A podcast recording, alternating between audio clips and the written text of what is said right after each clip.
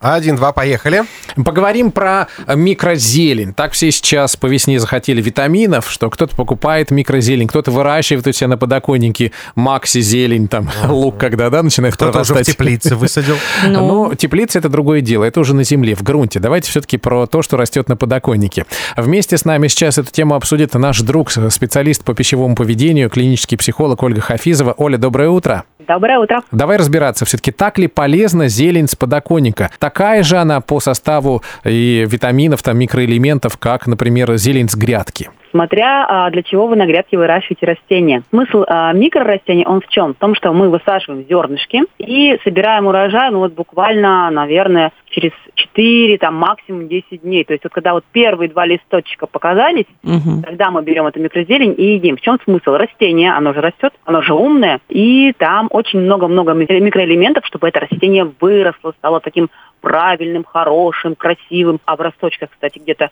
раз в 10, наверное, как минимум больше разных микроэлементов, чем уже во взрослом растении. Мы его хватит и съедаем. Все полезные микроэлементы начинаем потреблять. Мгм. Толк все-таки есть. Очень много толка. Ну, проращивают ведь все, и подсолнухи, там и гречку, и горох. Что полезнее всего? Тут зависит на самом деле все от того, а, зачем вы это едите. Считается, что одно из самых полезных это, кстати, вот как раз подсолнечник наш, это гречка, это пшеничка.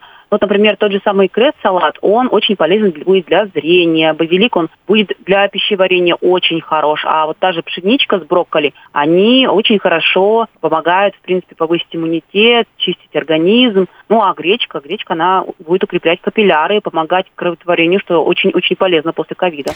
А вот нужно есть только растения или вот прям растения с зерном? Ну, Зернышка там уже нету как такового. Лена хотела и корешки, и вершки. Конечно. Ох, какая хитренькая. Понятно. Оль, ну если сравнивать, подожди, вот то, что выращено на грядке, оно же все-таки более полезно, я имею в виду, на, в открытом грунте, чем то, что мы на подоконнике пытаемся вырастить, или нет? Нет-нет, повторюсь, это разные просто вещи по составу будут. И то, что мы выращиваем у себя на подоконнике, вот это именно микрозелень, она, Мгм. повторюсь, хороша именно концентрацией вот этих вот замечательных а, полезных веществ. И, конечно, берутся зернышки принципиально ничем не обработанные, это очень важно. Разные вещи, и, наверное, сравнивать их, ну, как-то... Некорректно. Некорректно, да. Ну, понятно, все, спора не получилось. Спасибо, Оля. Теперь мы знаем, что и те, и те правы.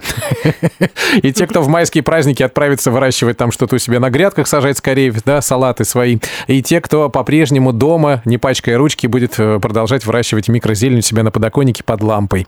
Спасибо большое. Я напомню, что сейчас мы говорили с другом нашего радиосериала «Чак-Чак Норрис», клиническим психологом и специалистом по пищевому поведению Ольгой Хафизовой. Всего доброго. Пока. Че, Лен, сидишь? Жуй давай. А что жевать? Семечки.